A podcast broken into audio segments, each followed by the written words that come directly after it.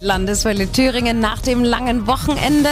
Da haben wir es wieder gemerkt. Ne? Wir wohnen einfach wunderschön hier in Thüringen. So viel Grün, so schöne Landschaften. Hier ist die Welt einfach in Ordnung. Aber irgendwie auch nicht, wenn wir mal auf die Klimaentwicklung schauen. Müssen wir in den nächsten Jahrzehnten vielleicht irgendwann unsere Häuser weiß streichen wie am Mittelmeer? Weil die sich sonst so sehr aufheizen? Oder bauen wir bald Oliven an, wie in der Toskana? Über solche Zukunftsvisionen und die Klimaentwicklung allgemein können Sie sich derzeit in Weimar informieren. Dort steht der Klimapavillon.